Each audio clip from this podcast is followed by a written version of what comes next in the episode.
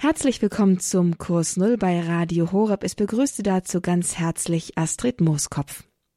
Heute geht es um das Thema Mission. Der Missionsmonat der Oktober ist in vollem Gange und überall hört man in kirchlichen Ecken und Enden über Mission, über missionarisches Wirken, über missionarische Unternehmungen. Das Thema Mission wird einfach ganz groß geschrieben. Es begegnet uns überall für denjenigen, der in die kirchliche Welt eintaucht. Aber was ist Mission eigentlich? Was können wir darunter verstehen und wie übersetzt sich das eigentlich in unseren ganz normalen Lebensalltag? Denn nicht jeder geht in die, in die östliche Welt oder in, auf irgendwelche karibischen Inseln, um Leprakranke zu pflegen oder ähnliches zu tun, sondern mancher bleibt einfach in seinem Alltag daheim, hat eine Familie, geht zur Schule, geht ins Studium, hat all diese ganz alltäglichen Verpflichtungen und da stellt sich die Frage, wie sieht Mission da aus? Was Mission ist und wie wir das für uns verstehen können, darüber kommen wir heute ins Gespräch und hören dazu Pfarrer Peter van Briel. Er ist Pfarrer in Hopsten-Halverde im Bistum Münster und Sprecher der Karl-Leisner-Jugend, einer Gemeinschaft von Priestern, die sich zusammengeschlossen hat, um den Glauben in besonderer Gemeinschaft oder eben auch mit besonderer Ausrichtung auf katechetische Inhalte zu vermitteln. Er ist ihr Sprecher und er ist hier heute zu Gast im Kurs Null bei Radio Horeb. Ich freue mich, Sie hier wieder begrüßen zu dürfen, Herr Pfarrer van Briel. Schön, dass Sie mit dabei sind. Ja, grüß Gott und guten Tag. Moin, moin zusammen. Das ging jetzt in die ganze Republik, sozusagen alle, alle Grußformen von Norden bis Süden abgedeckt und Mission ist ja auch etwas ganz Umfassendes. Pfarrer van Briel, wir würden heute gerne von Ihnen hören und tiefer verstehen auch, was Mission eigentlich ist. Und das ist sowohl meine Einstiegsfrage als auch das Wort an Sie, dass Sie einfach uns hineinführen können in das Thema Mission. Was ist das und wie kann das für uns wirksam werden? Ja, also wir haben ja im Oktober mehrere äh, kleine Highlights kirchlich gesehen. Also am Anfang Erntedank, dann ist äh, das ja auch noch der Rosenkranzmonat und dann kommt irgendwann der Weltmissionssonntag. Und ähm, das klingt so ein bisschen oder das erweckt den Eindruck, als wenn Mission eben ein Aspekt unter vielen Aspekten ist. Aber ähm, ich möchte ähm, direkt am Anfang schon sagen, dass Mission nicht noch so eine Zusatzaufgabe der Kirche ist, die sie mal äh, wahrnehmen kann und dann hat sie vielleicht ein paar Missionare und dann äh, ist es vielleicht im Moment nicht so äh, äh gut bestellt um die Mission, sondern Mission ist ein Grundauftrag der Kirche, ja vielleicht sogar eigentlich äh, ihre Existenzberechtigung. Denn Jesus äh, ist ja in diese Welt gekommen, um äh, alle Menschen zu sammeln, zunächst aus dem äh, Volk äh, der Juden und dann aber geweitet mit dem Missionsbefehl am Ende des Matthäusevangeliums, geht in die ganze Welt und macht alle Menschen zu meinen Jüngern. Ähm, und diesen Auftrag, ähm, den hat die Kirche ähm, sich nicht selbst gegeben, sondern durch den Herrn. Und das ist ähm, sogar noch ein bisschen geweitet, dass es nicht nur einfach heißt, so macht sie zu meinen Jüngern, sondern ich bin gekommen, um die Menschen zu erlösen und bringt jetzt die Erlösung zu allen Menschen, erzählt ihnen davon und bringt sie in Kontakt über die Sakramente mit ihnen. Das ist ein Dienst an der Welt, den sich die Kirche nicht selbst ausgesucht hat, ähm, der ähm, die Kirche so sehr mitgegeben, mit in die DNA hineingeschrieben ist, dass sie eigentlich sagt, äh, wir können gar nicht äh, nicht Mission betreiben. Alles, was wir tun, ist letztlich Mission ähm, und ähm, egal, ob wir das jetzt direkt vor Augen haben, äh, ist das Wirken des Herrn durch uns für andere, um die Welt, die ganzen Menschen in der Welt zum Herrn zu führen. Und dann haben wir schon auch ein bisschen umschritten, um, umrissen, worum es eigentlich geht, nämlich letztlich äh, die Menschen in die Beziehung zu Jesus Christus und zu Gott zu führen.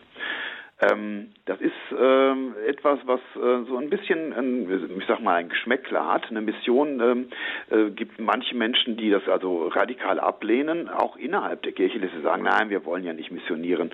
Äh, oder auch, ähm, dass irgendjemand äh, ganz entsetzt fragt, wie willst du mich jetzt etwa missionieren oder sowas? Ähm, und dann zucken wir auch zusammen und sagen, nein, will ich eigentlich nicht. Ähm, Dahinter steckt natürlich ein falscher Begriff von Mission. Das heißt, da ist jemand, äh, der äh, mich bekommen möchte, der mich einfangen möchte, äh, der mich äh, für irgendeinen anderen Zweck vor, ähm, äh, in, von einen Karren spannen will, den ich selbst gar nicht will. Und das ist natürlich nicht der richtige Begriff der Mission. Mission heißt, es gibt ein Riesengeschenk Gottes, an die Kirche, an die Welt und durch die Kirche soll es den Menschen äh, angeboten werden. Ja, vielleicht sogar ein bisschen präsentiert, geworben, aber auf keinen Fall aufgezwungen werden. Also Mission verträgt sich nicht mit irgendwelchen Zwängen, die es vielleicht auch gegeben hat in der Kirchengeschichte.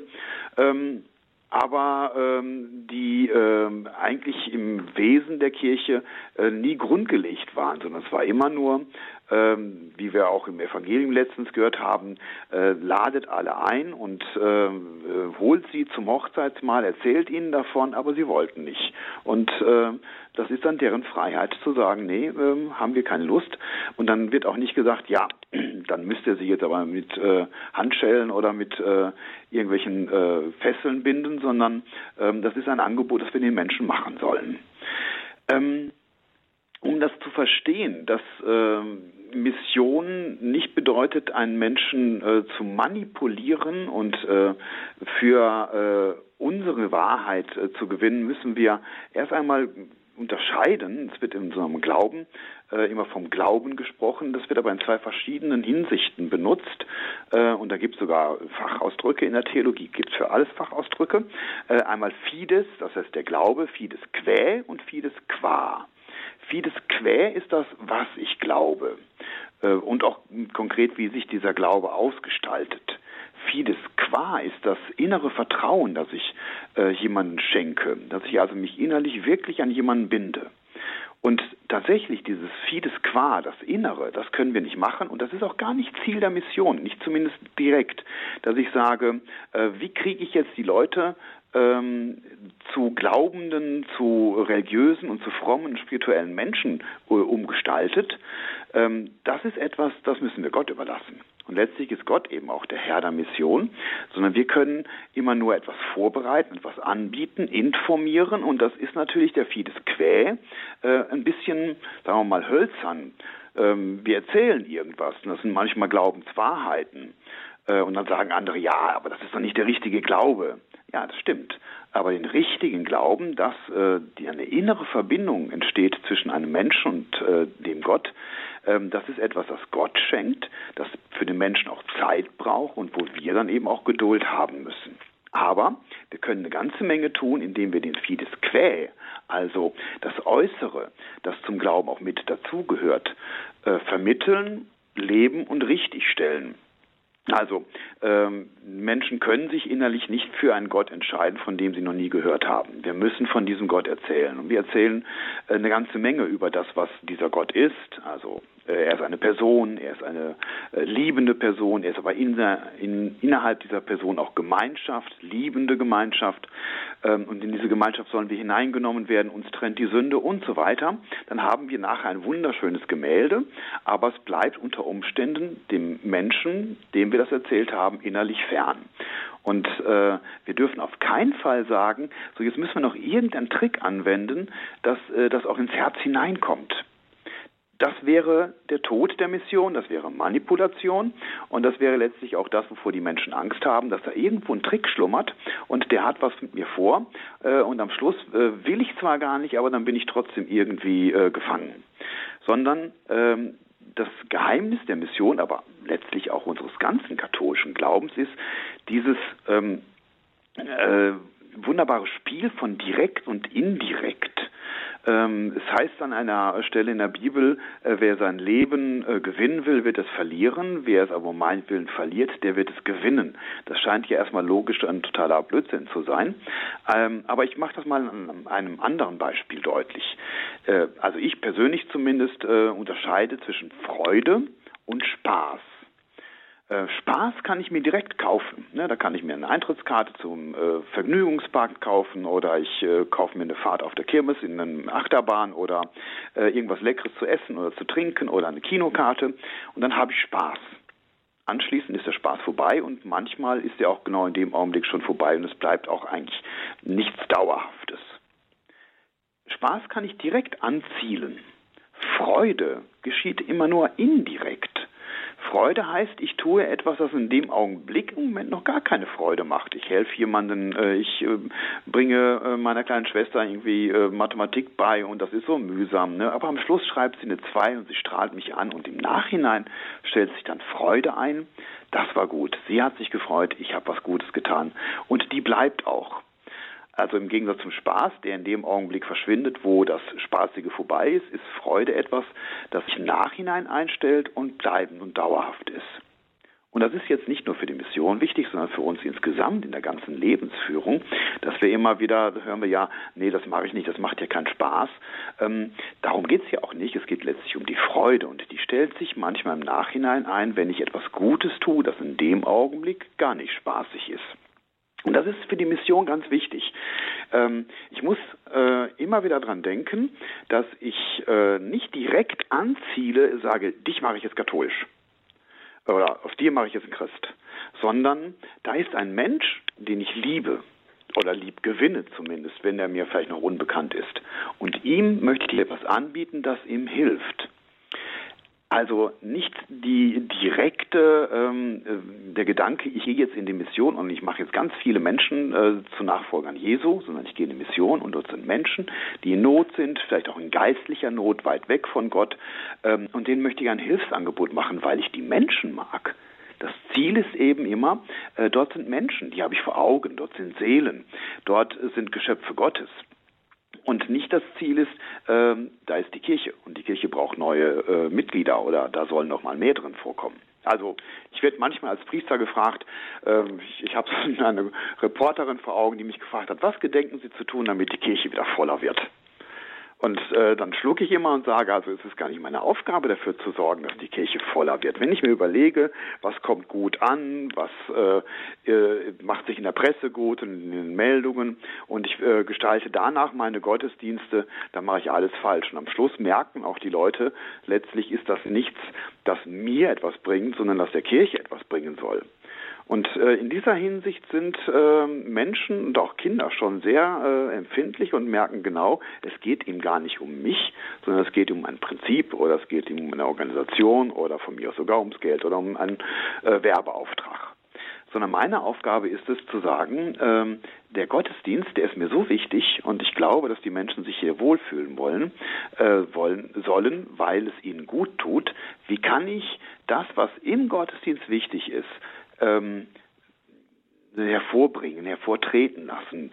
Ähm, wie kann ich meinen Glauben an diesen Gottesdienst, wie kann ich den Gottesdienst noch mehr auf das ausrichten, was im Gottesdienst eigentlich wichtig ist, nämlich Gott und die Liebe und die Heiligkeit oder auch die Vermittlung äh, von Gnade, äh, dass also das auch deutlich wird, dass es spürbar wird, dass jetzt hier was Besonderes geschieht. Also, äh, Mission bedeutet, äh, dass ich nicht die Kirche als Ziel vor Augen habe, sondern die Kirche ist und bleibt Mittel. Ähm, mir geht es um die Menschen, beziehungsweise eigentlich Gott geht es um die Menschen und ich bin das Mittel, ähm, dieses große Geschenk, das Gott uns in der Kirche gegeben hat, zu den Menschen zu bringen. Äh, Im Zweifelsfall einfach nur, indem ich selbst versuche, das, was ich glaube, besonders gut zu leben, besonders äh, deutlich auch äh, nach außen hin zu machen, deswegen, weil ich Freude daran habe, anderen etwas zu schenken, was mir selber Freude macht, ähm, und es nicht zu verstecken. Das ist, glaube ich, erstmal das Entscheidende. Also Mission heißt letztlich nichts anderes, als äh, seine eigene Beziehung zu Gott ernst zu nehmen, sie mit Freude zu leben und diese Freude ausstrahlen zu lassen, weil das Freude immer macht und nicht, weil ich das extra tun muss. Sie sagen gerade, dass den Glauben auch überzeugend zu leben, denn nicht jeder kann vielleicht katechetisch unterwegs sein und den Glauben so gut erklären. Was ist zum Beispiel, wenn man gar nicht so sehr tief im Glauben steht, vielleicht in der Krise ist oder so, dann kann man den Glauben gar nicht so überzeugend leben, weil man vielleicht selbst gerade nicht so sehr brennt dafür. Kann man trotzdem Mission machen, auch wenn man eher gerade nicht so begeistert und auch nicht vollkommen im Glauben steht? Mhm. Also da stecken zwei Dinge drin. Auf das eine, nämlich äh, ich bin vielleicht gar nicht so katechetisch begabt, aber ich kann vielleicht was anderes dafür besser. Da komme ich gleich noch, denn es gibt verschiedene Grundvollzüge äh, der Kirche und äh, diese Vermittlung des Glaubens muss ganzheitlich sein. Da gibt es also ganz viele verschiedene Wege. Ähm, ein anderer Aspekt in Ihrer Frage ist die Frage nach ähm, ähm, der Unsicherheit. Also wenn ich selber unsicher bin im Glauben, ähm, aber ich strahle ja hoffentlich in meiner Unsicherheit die Sehnsucht danach aus, dass mir jemand eine Antwort gibt. Und äh, ich glaube, manchmal ist es viel wichtiger, dass wir die Sehnsucht nach Wahrheit, nach Liebe, nach Gott und nach äh, äh, Erlösung vor allem äh, ausstrahlen, weil wir müssen den Menschen ja nicht einen perfekten Glauben ins Herz legen, äh, den wird nämlich keiner haben, sondern äh, wir müssen den Menschen eine Sehnsucht danach legen, nach ins Herz äh, legen oder zumindest anbieten, zu wachsen in diesem Glauben. Und wir werden immer wieder wachsen und immer mehr noch, manchmal ein bisschen schrumpfen. Und wenn wir in der Sehnsucht bleiben, dann wird diese Sehnsucht nicht von uns und auch nicht von der Kirche, sondern von Gott erfüllt, dann, wenn wir irgendwann mal vor ihm stehen werden.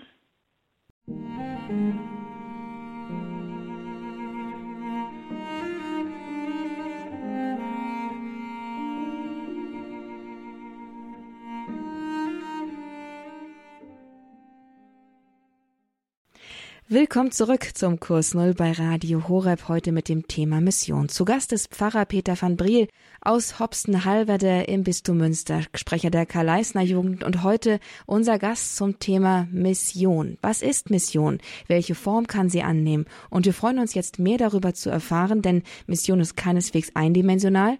In dem ersten Teil haben wir gehört, dass Mission eine ganz umfassende Dimension im christlichen Glauben ist, in die DNA der Kirche eingeschrieben ist. Wie sie sich nun entfaltet in den einzelnen Charismen und einzelnen Christen, darauf freuen wir uns jetzt mehr von Pfarrer Peter van Briel zu hören.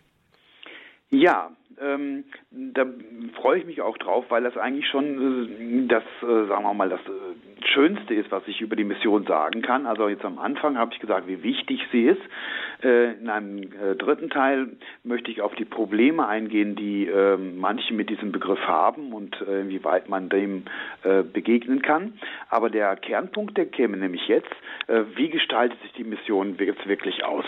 Und wenn ich am Anfang gesagt habe, dass Mission so ein Grundbefinden eigentlich der Kirche ist, ähm, dann schauen wir mal auf die Grundvollzüge der Kirche äh, und wir werden feststellen, dass alle drei aus diesen Grundvollzügen missionarisch sind. Also hat sich irgendwann mal herausgestellt, ich glaube, es weiß keiner genau, woher diese Unterscheidung wirklich kommt, dass es in der Kirche drei Grundvollzüge gibt, die ähm, man mit äh, dem Glaubenswissen und dem Glaubenszeugnis ablegen für das, was wir glauben, ähm, dem gefeierten Glauben und äh, der ähm, dem gelebten Glauben. Ähm, da gibt es dann die griechischen Begriffe dafür. Also das Glaubenswissen ist Martyra, Martyria, da steckt auch Märtyrer schon drin. Also das Glaubenswissen, für das ich dann auch bereit bin, Zeugnis abzulegen. Die Liturgia, also das Gottesdienst, das Feiern unseres Glaubens. Äh, und die Diakonia oder wenn man es nicht griechisch, sondern Latein übersetzt, die Caritas, da klingt schon mit, dass es um die Liebe geht, also den gelebten Glauben, das ist letztlich nichts anderes als die Liebe. Ähm, alles das ist schon missionarisch. Also wir haben so ein bisschen vor Augen den Missionar, der in irgendwelche fernen Länder geht, sich auf den Marktplatz stellt und dann eine Predigt hält und von dem äh, tollen Glauben äh, erzählt. Und dieses Erzählen ist dann eben meistens Martyria. Ähm, nur Martyria würde hohl bleiben. Also wir wissen eine ganze Menge über unseren Glauben, aber wir werden vielleicht intellektuell auch ähm, durchaus berührt und sagen, wow, das ist so ein schöner Glaube und das stimmt alles in sich und das deckt sich auch mit meinen Erfahrungen. Aber es bleibt so ein bisschen leer, wenn wir nicht gleichzeitig das Ganze auch füllen mit unserem gelebten Glauben. Heutzutage sind wir an einem Punkt, wo wir den ersten, nämlich den erzählten Glauben und den vermittelten Glauben, so ein bisschen skeptisch betrachten, zumindest in unserer Zeit, in der weltlichen äh, Gesellschaft, aber auch manchmal in unserer Kirche, wird da so ein bisschen die Nase drüber gerümpft und sagt, das ist aber doch gar nicht der richtige Glaube. Viel wichtiger ist dieses gelebte Glauben, sodass wir äh, wenn wir Mission hören, heute oft ähm, daran denken, dass irgendwo äh, in Afrika äh, Brunnen gebohrt werden oder äh, Krankenhäuser errichtet. Das ist wichtig. Aber wenn es nur das ist, ist es genauso hohl, äh, wie wenn wir nur Martyrier nehmen. Also es ist wichtig, dass wir, wenn wir in ein fremdes Land kommen oder auch nur in eine fremde Kultur, eine fremde Familie von mir aus, ähm, wenn wir dort ähm, unseren Glauben leben wollen, dass wir uns vor Augen halten, wir dürfen jetzt nicht nur vom Glauben erzählen, sondern wir müssen auch deutlich machen, dass die, denen wir vom Glauben erzählen, uns wertvoll sind. Deswegen erzählen wir es überhaupt. Also versuchen wir, äh, denen auch wirklich Gutes zu tun. Äh, wenn wir irgendwo hinkommen, wo die Not groß ist, dann gilt es selbstverständlich erst einmal die Not zu lindern. Das ist äh, ein Gebot der Liebe und das ist aber auch ein inneres Bedürfnis bei uns, dass wir an sowas nicht vorbeigehen können. Ähm, und äh, dabei dann eben auch deutlich machen, das ist letztlich auch Teil unseres Glaubens. Also ich komme hier hin, nicht nur weil ich vom Glauben erzählen will, sondern weil ich auch Liebe weiterschenken möchte. Ähm, beides ist Wesen meines Glaubens. Und dann kommt noch der dritte Punkt, die Liturgia. Ähm, das setzt natürlich voraus, dass es irgendwo die Möglichkeit gibt, Gottesdienste bereits zu feiern. Ähm, aber ich glaube, dass das äh, viel wichtiger ist, als wir das manchmal so vor Augen haben. Ähm, ich habe ganz besonders äh, diese Night Fever Bewegung vor Augen, wo also jetzt mal gar nicht äh, Messe oder sowas gefeiert wird, sondern Anbetung. Und wir laden die Menschen ein, die an den Kirchen vorbeigehen, indem wir ihnen eine Kerze schenken, in diese Kirche hineinzukommen. Und dann überlassen wir sie ganz äh, dieser Atmosphäre, dem Gottesdienst, den Formen und äh, der Musik, die dort ist, und eben Gott, der im Sakrament dort ist ist und viele bekehren sich dort. Äh, in dem Augenblick, wo sie einfach ergriffen sind äh, von dem, was dort geschieht, durch die große Formenreichtum und Sprache, äh, die unsere Kirche zu bieten hat. Und ich weiß auch von vielen anderen, die aus irgendeinem zufälligen Grund in eine Kirche geraten sind, in einen Gottesdienst, haben sich dort berühren lassen und waren plötzlich in der Feier in einer ähm, in einem Zustand, wo sie sagen, meine ganzen Zweifel waren plötzlich wie weggeblasen, weil ich äh, hier etwas gespürt habe. Also die Feier des Glaubens gehört mit zum Grundvollzug und ist auch missionarisch. Das sollten wir uns immer im Hinterkopf behalten, wenn wir Gottesdienste vorbereiten oder gestalten oder wenn wir selbst als äh, Gottesdienstbesucher irgendwo dabei sind, dass man in die Kirche kommt und man sieht dort die Menschen knien, man sieht sie dort beten und man sieht sie dort in äh, Frieden miteinander ähm, gemeinsam beten und feiern und singen. Ähm, dann hat das auch eine missionarische Komponente. Und das ist wichtig, denn ähm, manche von uns äh, haben eben nicht so die Begabung, eine katechetisch unterwegs zu sein und Predigten zu halten. Bei uns am Niederrhein sagt man, die kommen nicht gut von den Worte. Also es ist manchmal eben so, das kann der eine nicht, dafür kann der was anderes. Irgendwas ist immer. Es muss auch nicht alles in einer Person verbunden sein, dass da der eine Missionar genauso intensiv betet und äh, fromm wirkt und sich zurückzieht und äh, gleichzeitig predigt und auch noch Wunden auswäscht und medizinisch unterwegs ist sondern es ist wichtig, dass wir, wenn wir sagen, wir sind in der Kirche, dass wir die anderen Dienste mitschätzen, äh, auch mit fördern, uns darüber freuen, dass jemand auf diesen anderen Diensten eben vielleicht besser unterwegs ist als wir äh, und das Ganze sich immer wunderbar ergänzt und auch ergänzen muss. Den heutigen Skeptikern äh, würde ich sagen, ja, aber dazu gehört eben auch der verkündete und erzählte und ähm, äh, ein bisschen theoretisch hinübergebrachte Glaube, äh, indem wir davon erzählen. Das gehört auch mit dazu. Wir können nicht nur Brunnen bohren, wir müssen eben auch von Gott erzählen. Apropos, dieses mit dem Brunnenbohren, das ist jetzt nicht nur ein Beispiel, was ich mir ausgedacht habe. Diese Organisation Kirche in Not, die auch sehr missionarisch unterwegs ist, die hat eine kleine Broschüre rausgebracht. Ähm, das ist nur ein ganz kleines Heftchen, gibt es auch kostenlos, warum wir keine Brunnen bohren. Und sie machen eben deutlich, dass ähm, die Mission oft eben nur noch damit identifiziert wird, die äh, irdische und weltliche Not der Menschen zu lindern und dabei vergessen wird, dass es eben auch eine seelische und auch eine geistliche Not gibt. Und äh, deswegen muss immer auch noch mitgedacht werden, dass wir sagen, äh, die Materia und auch die Liturgia gehört mit dazu. Es gab in meiner Jugend ähm, äh, da wurde dann gesagt, also wir müssen dringend gegen die Pershings demonstrieren und gegen die Atomkraftwerke und so weiter und äh, verschwendet eure Zeit nicht mit äh, Gottesdiensten. Ne? Also wer sich zurückzieht und Rosenkranz betet oder Anbetung hält, äh, der ist in der Zeit eben nicht auf den Straßen, um zu demonstrieren.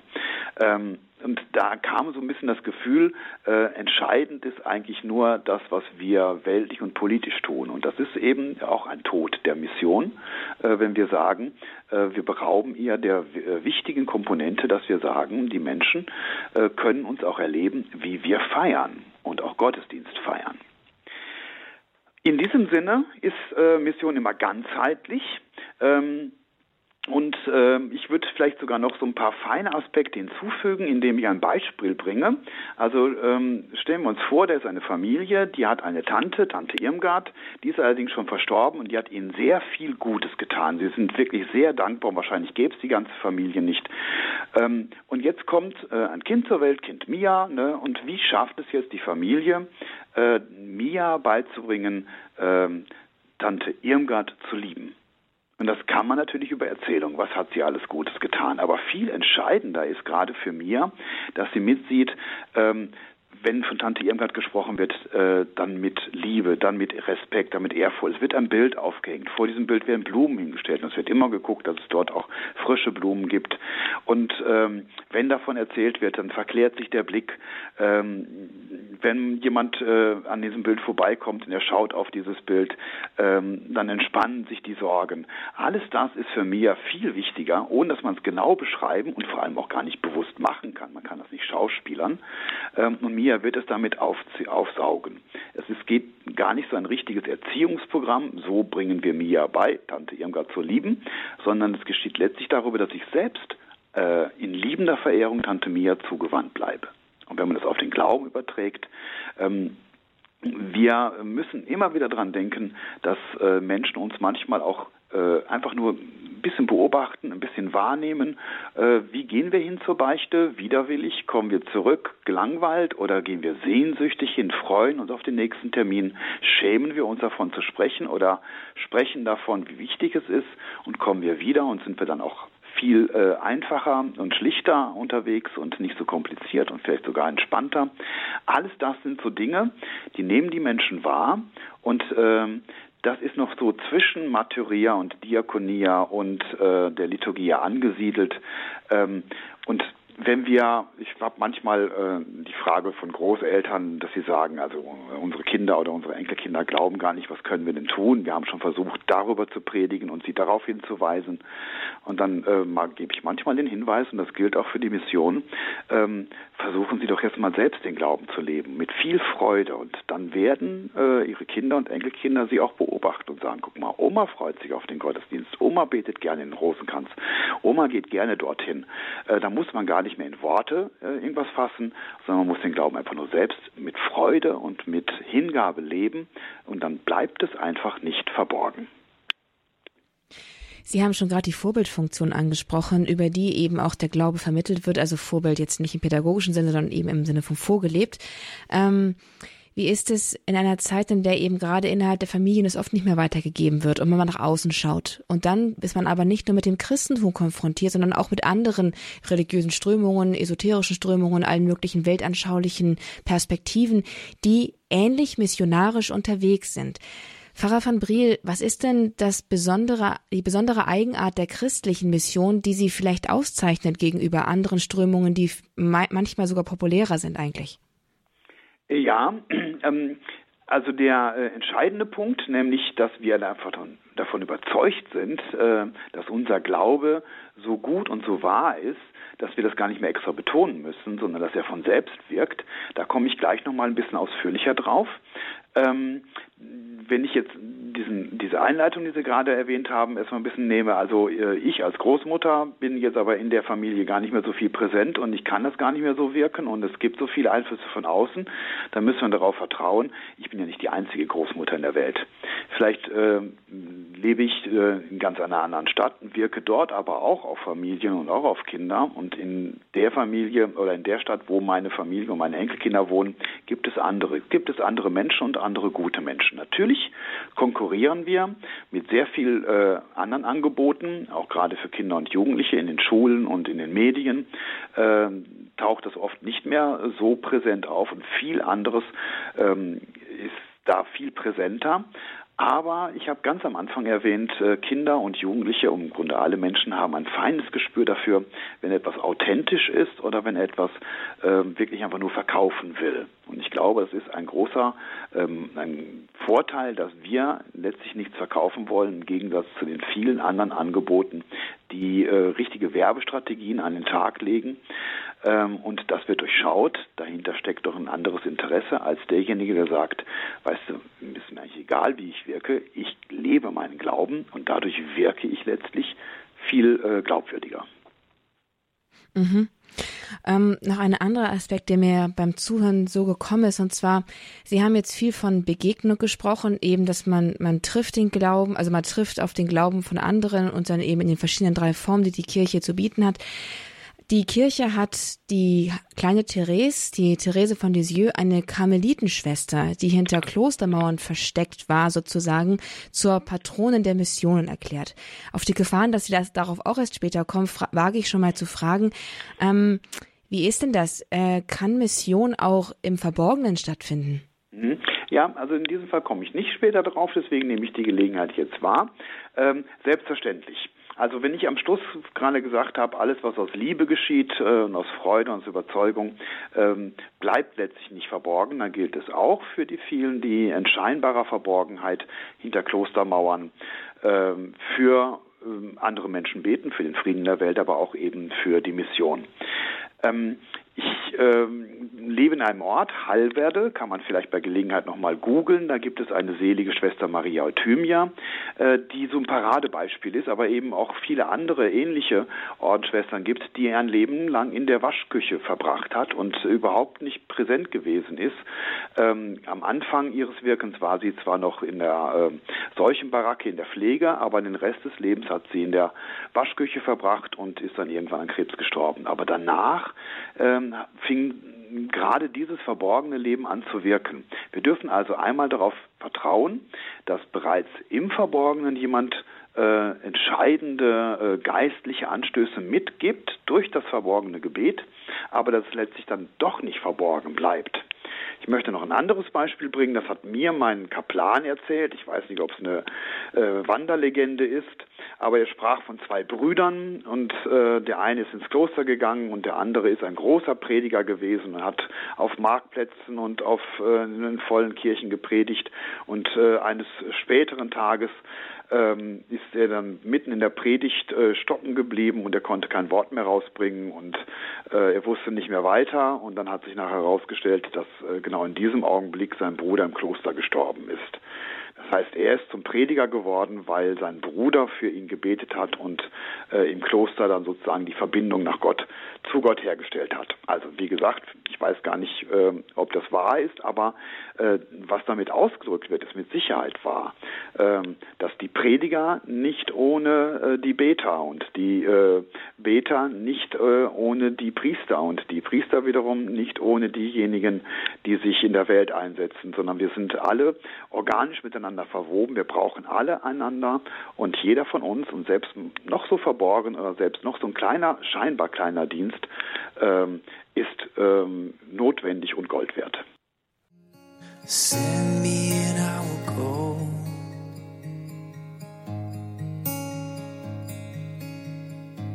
Send me and I will go.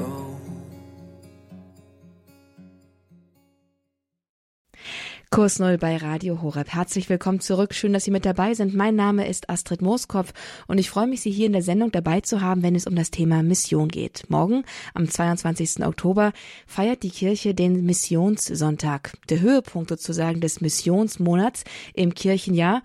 Und Pfarrer Peter van Briel ist heute hier im Kurs Null zu Gast, um uns sozusagen mit Blick auf den morgigen Sonntag, aber eben auch auf die Sendung der ganzen Kirche grundsätzlich und generell und damit auch für jeden Christen das Thema Mission näher zu bringen. Pfarrer van Briel, wir freuen uns jetzt von Ihnen weiteres zu hören. Sie hatten uns schon versprochen, jetzt geht es eher um die Herausforderungen, die sich im Bereich der Mission stellen und wir sind gespannt, wie Sie uns die darlegen und was für Lösungsvorschläge Sie uns dafür auch anbieten. Mhm. Ja, also die Herausforderung eigentlich jetzt weniger ähm, während ich Mission betreibe, die sind so vielfältig und die haben eigentlich äh, viel Gemeinsamkeit mit unseren grundsätzlichen Lebensherausforderungen, den Glauben überhaupt zu leben, sondern die uns oft äh, im Vorfeld schon entgegengebracht werden, weshalb dann Mission abgelehnt wird. Da komme ich gleich noch drauf zu. Das Ablehnen von Mission, das ist wirklich äh, äh, ein Stoß ins Herz der Kirche, denn letztlich lehne ich damit auch meine Kirchlichkeit und vielleicht sogar meine Erlösung mit ab. Da muss man also vorsichtig sein, komme ich aber gleich drauf. Ähm, also ein großes Problem äh, ist das äh, Mission, also das Gegeneinander der Religionen, die jeder für sich behaupten, sie hätten Recht und dann diskutieren die und dann streiten die sich und irgendwann schlagen sich die Köpfe ein, dass dieses Bild noch so vorherrscht. Und deswegen wird dann oft gesagt, also wir müssen Mission verbieten oder wir lassen es gar nicht zu. Ähm, oder wir betreiben sie nicht, indem wir uns selbst das auferlegen und sagen, nee, das machen wir nicht mehr, das ist alles gar nicht gut gelaufen. Ähm, ein Blick in die Geschichte zeigt aber, dass dieses Bild äh, überhaupt nicht zutrifft. Es gab immer dort Gewalt, wo Mission verboten worden ist, wo Bekehrung oder Auseinandersetzung unter Strafe gestellt wurde. Das freie Spiel der Argumente, das ist eigentlich etwas, das Frieden vielleicht sogar noch fördert. Denn es führt dazu, dass man äh, sich selbst besser kennenlernt und vielleicht seine eigenen Argumente äh, und auch äh, den anderen kennen und auch verstehen lernt. Letztlich, wenn wir zum Beispiel jetzt mal auf den Islam schauen, äh, der Islam war am friedlichsten dort, als es ihm wirklich sehr gut ging. Das ist also schon ein paar, ein paar hundert Jahre her. Äh, falls jemand mal den Roman Der Medikus gelesen hat, das ist so eine Zeit, da gab es einen regen Austausch. Da war der Islam also auch philosophisch und medizinisch hoch anerkannt und die hatten überhaupt gar keinen Grund, mit äh, Gewalt um sich zu schlagen, weil sie ja äh, beliebt und äh, gut situiert und äh, auch erfolgreich im Handel waren. Aber immer dann, wenn äh, die eigene Situation schlechter wird und äh, man glaubt, man muss noch was retten, man muss äh, die anderen zurückdrängen, weil man selbst ja irgendwie auf wackeligen Beinen steht, äh, immer dann wird es gefährlich, wenn es um Streit, um, um falsche Argumente und letztlich auch um Gewalt geht. Und das ist, glaube ich, ein Problem, das äh, der Islam gegenüber der westlichen Welt hat, mal gar nicht der Glaube, sondern einfach politisch äh, gesehen äh, ist die westliche Welt so übermächtig, dass man glaubt, sich nicht anders erwehren zu können als Verbote oder eben letztlich auch Strafen gegenüber diesem scheinbar übermächtigen Feind zu verhängen zum Beispiel was auch die Wahrheit des Glaubens angeht. Also letztlich ist nicht Mission, sondern Missionsverbot oder die Androhung von Gewalt gegenüber Leute, die missionieren, das entscheidende Problem und nicht die äh, das, was eigentlich Mission für uns Christen bedeuten würde, ne, äh, sondern äh, also, dass wir uns wirklich unterhalten, erzählen, kennenlernen. Äh, ich versuche immer so ein kleines bisschen in der Ökumene dafür zu werben. Das ist jetzt nicht unbedingt eine Frage von Mission, aber wenn wir äh, mit katholisch und evangelisch zusammenwirken, dann haben wir oft diesen Gedanken, äh, das glauben die Evangelischen nicht, dann dürfen wir Katholischen davon nicht reden. Und da sagen die Evangelischen, nee, das, äh, äh, das, das, haben wir nicht und dann sollen die anderen auch nicht davon sprechen, sondern einfach zu sagen, jeder äh, erzählt von dem, wo er am meisten Freude mit verbringt. Also ein Wettstreit der Freude und der Erzählungen. Nicht eine gegenseitige Rücksichtnahme und Verschweigen von Dingen, äh, weil man meint, dem anderen irgendwie nahe zu treten, sondern zu sagen, jeder erzählt von ihm am meisten, was ihm am meisten freut im Glauben. Und ein Wettkampf der Freude, ein Wettkampf der Begeisterung, das wäre eigentlich für die Ökumene wunderbar. Und das wäre auch eigentlich das, was für eine Mission wichtig ist. Und da sind wir Christen diejenigen, die eigentlich, auch da hat es manchmal ähm, ungute Entwicklungen in der Geschichte gegeben, aber seltener als wir glauben, ähm, den Vorteil haben, davon zu überzeugt zu sein, ähm, wir brauchen unsere Botschaft nicht noch zusätzlich mit äh, Gewalt durchzusetzen. Die ist schon so schön, die wirkt durch sich selbst. Das ist auch letztlich das, was im äh, Zweiten Vatikanischen Konzil nochmal ausdrücklich betont worden ist. Wir brauchen keine ähm, katholischen Staatsreligionen, sondern ähm, der katholische Glaube wirkt durch seine eigene Schönheit. Er wirkt durch die Wahrheit und Wahrheit wirkt durch sich, ohne dass wir dann noch irgendwie zusätzlich was anderes, äh, Glaubensfremdes hinzufügen müssten. Und äh, diese ähm, Selbst äh, Erkenntnis, dass wir also so einen schönen Glauben haben, wenn die uns verloren geht und wir deswegen glauben, wir müssen entweder mit Gewalt wieder dahinter oder wir müssen vielleicht sogar schweigen, weil wir haben ja eigentlich gar nichts Gutes zu verkünden, unsere Kirche ist ja ganz schrecklich, ähm, das ist das Ende der Mission und letztlich auch ähm, ein Problem, das immer dann wieder in Streit und letztlich auch vielleicht in ein Gegeneinander äh, ausufert. Also, ganz wichtig, ähm, wir haben äh, einen großen Schatz geschenkt bekommen ähm, und den anderen vorzuenthalten ist so ähnlich wie äh, ein, äh, jemanden in der Wüste, der eine Oase entdeckt hat, sie aber anderen Menschen nicht mitteilt, äh, letztlich auch schuld an deren Verdursten ist. Also es ist auch eine innere Verpflichtung. Ich merke das bei mir selber. Äh, also ich bin halt der Katechet, ich bin der Lehrer, äh, ich schreibe auch die Katechesen, aber ich habe das als Jugendlicher schon gehabt, wenn ich rausgefunden habe, wie man am besten was erklärt. Ich weiß noch, wie ich Doppelkopf gelernt habe. Das ist mir so blöd und so schlecht erklärt worden, bis ich irgendwann raus hatte. So kann man es am besten erklären. Dann wollte ich jedem Doppelkopf erklären. Nicht deswegen, weil ich alle zu Doppelkopfspieler machen wollte, sondern weil ich sagte, ähm, so kann man es wirklich so erklären, da kann es jeder sofort und dann hat auch jeder Freude daran und da kann auch jeder sofort mitmachen. Also die Begeisterung, weil man etwas Gutes und Richtiges erkannt hat, äh, davon weiterzugeben, das ist eigentlich das Katholische. Dabei haben wir natürlich auch den Anspruch, dass wir die Wahrheit erzählen. Ähm, das wird uns manchmal vorgeworfen, dass äh, dann gesagt wird, wie glaubst du denn, dass du jetzt ausgerechnet die Wahrheit hast? Ist das nicht ein bisschen ähm, hochmütig oder äh, dass man sich selbst zu wichtig nimmt?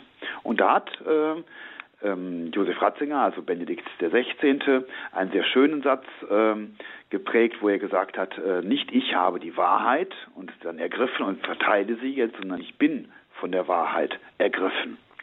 Ich bin letztlich jemand, der beschenkt worden ist. Ich bin jemand, ähm, der das Licht geschaut hat und davon jetzt weiter erzählen will. Oder wenn wir bei der Oase bleiben, der ähm, dort Stärkung erfahren hat und sie jetzt auch anderen weiterschenken möchte. Also ähm, äh, nicht das Ich steht im Vordergrund, sondern die Botschaft, die wir verkünden, beziehungsweise ganz genau genommen sogar der Herr, äh, den wir äh, anderen Menschen bekannt machen möchten. Und da steckt natürlich auch wieder, das ist ein dritter Punkt, der uns immer wieder vorgeworfen wird, der Gedanke eines Absolutheitsanspruches hinter. Das ist jetzt ja im Berliner Schloss oben nochmal drauf äh, geschrieben. Ähm, es gibt keinen anderen Namen Himmel und Erde, äh, durch den euch Heil gegeben ist, außer äh, Jesus Christus. Das ist natürlich ähm, schon harter Tobak für äh, andere Religionen. Aber wenn wir es genau nehmen, die anderen Religionen sind ja auch von ihrer Wahrheit überzeugt. Und es ist ja eine Grundvoraussetzung, dass wenn ich einem anderen etwas erzähle, dass ich davon überzeugt bin. Das ist etwas ganz Menschliches. Und natürlich ähm, äh, würde es gar kein Gespräch geben, wenn nicht jeder auch von äh, der Richtigkeit oder der Schönheit oder auch der Wahrheit seiner Überzeugung äh, äh ausgehen würde ich möchte dem anderen etwas mitteilen und ich glaube wirklich, äh, einen Vorsprung zu haben, ne, weil er mir geschenkt worden ist. Der Absolutheitsanspruch heißt ja nicht, ich sage dir, ich habe Recht und du nicht und jetzt halt gefälligst den Mund, sondern Absolutheitsanspruch heißt, ich habe etwas so Schönes, ähm, das muss ich dir mitteilen. So was Schönes gibt es sonst nicht in der Welt. Und das ist letztlich erstmal nichts anderes als eine Werbebotschaft, äh, weswegen die anderen vielleicht besonders gut zuhören und nicht etwas, was äh, den anderen in seiner Freiheit, ähm, das anzunehmen oder abzulehnen, jetzt irgendwie beschneidet. Außerdem ist es ganz wichtig, dass wir ähm, wenn wir sagen, also letztlich gibt es nur durch Jesus Christus Rettung und eben auch durch seine Kirche, also auch der andere vierte Punkt, ne, außerhalb der Kirche gibt es kein Heil.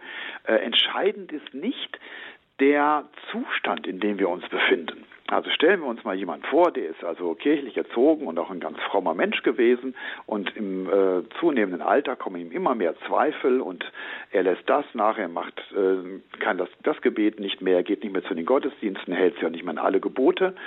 Ähm, und wir stellen uns einen anderen vor, der von Gott nie gehört hat und dann lernt er plötzlich von ihm äh, irgendwas kennen und äh, findet das begeistert und der bewegt sich jetzt zunehmend auf diese Kirche zu, lernt die Gebote und äh, gibt sich Mühe, die auch umzusetzen. Und wenn wir jetzt einen Augenblick innehalten, äh, stellen wir fest, der eine kirchliche, äh, der ist äh, immer noch viel kirchlicher und der andere, der auf dem Weg in die Kirche und zu Jesus Christus ist, ist immer noch viel weiter entfernt.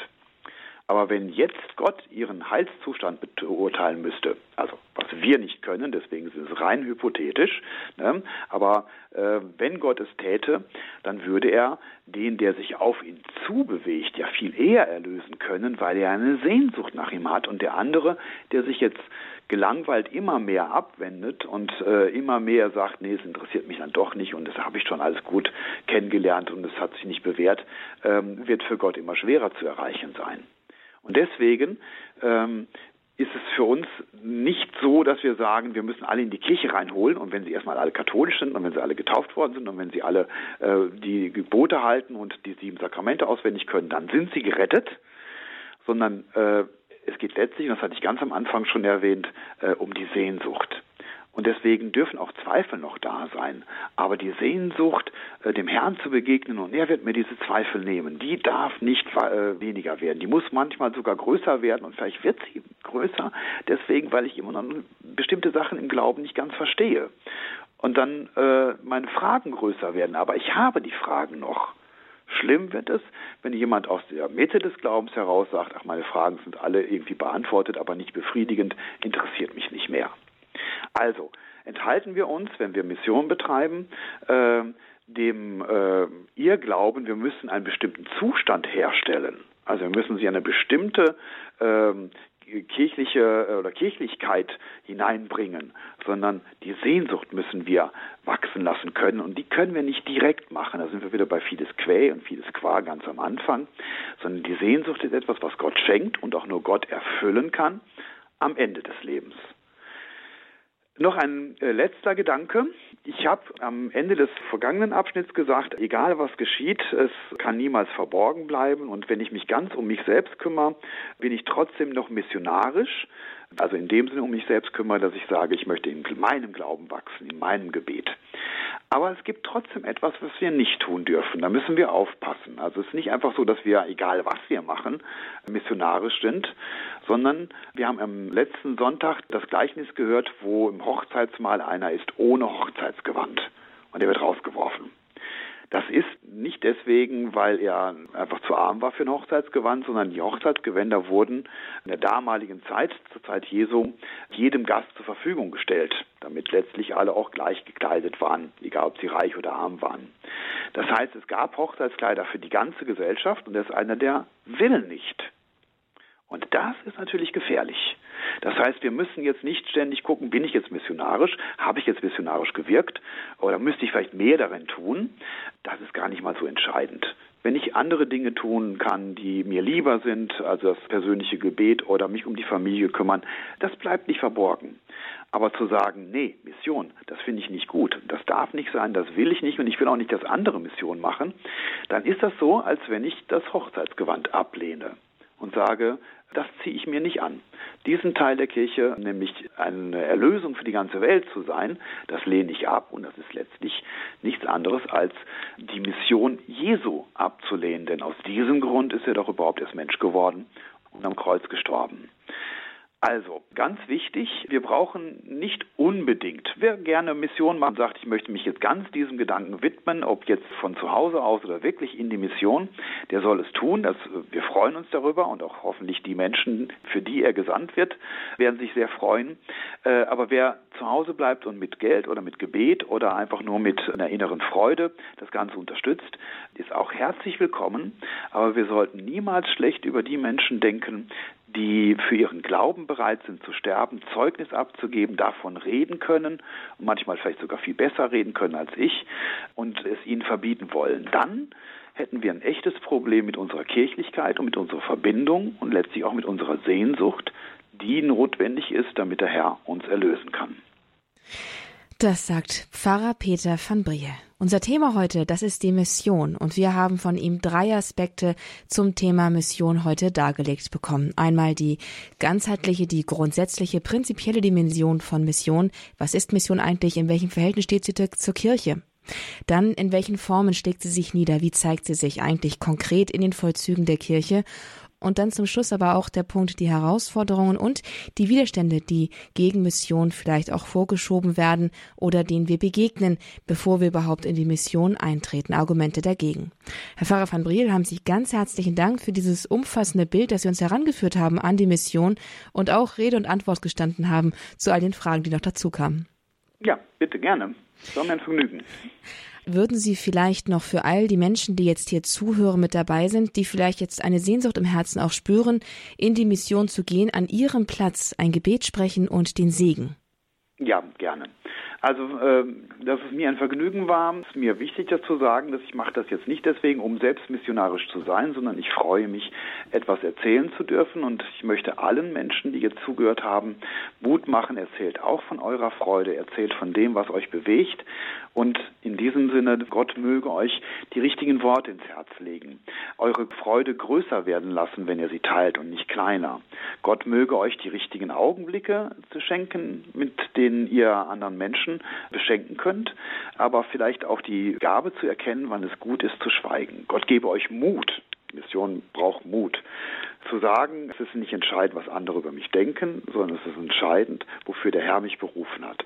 Zu all dem, auch eure Frage und eure Sehnsucht, immer wieder Gott hinzuhalten. Segne und bewahre euch auf die Fürsprache der kleine Therese von Lisieux, auf die Fürsprache der großen Missionare, unter anderem Frank Xaver, der allmächtige und der gute Gott, der Vater, der Sohn und der Heilige Geist. Amen. Amen. Noch einmal ein ganz herzlichen Dank an Pfarrer Peter van Briel für die Darlegungen zum Thema Mission hier im Kurs Null bei Radio Horab. Liebe Zuhörerinnen und Zuhörer, natürlich haben Sie die Möglichkeit, diese Sendung nachzuhören. Es lohnt sich und macht bestimmt Mut, an dem Platz, an dem man steht, im Sinne der Kirche missionarisch zu sein, ein lebendiger missionarischer Stein im ganzen Bau der Kirche. Die Sendung finden Sie auf unserer Internetseite unter www.horeb.org in der Rubrik Kurs Null zum kostenlosen Herunterladen oder auch zum Online-Anhören. Geben Sie die Sendung bei Bedarf gerne auch weiter. Und damit verabschiede ich mich, wünsche Ihnen Gottes Segen und alles Gute, viel Freude mit dem weiteren Programm hier bei Radio Horeb. Mein Name ist Astrid Mooskopf. Sie hören Radio Horeb, hören und handeln.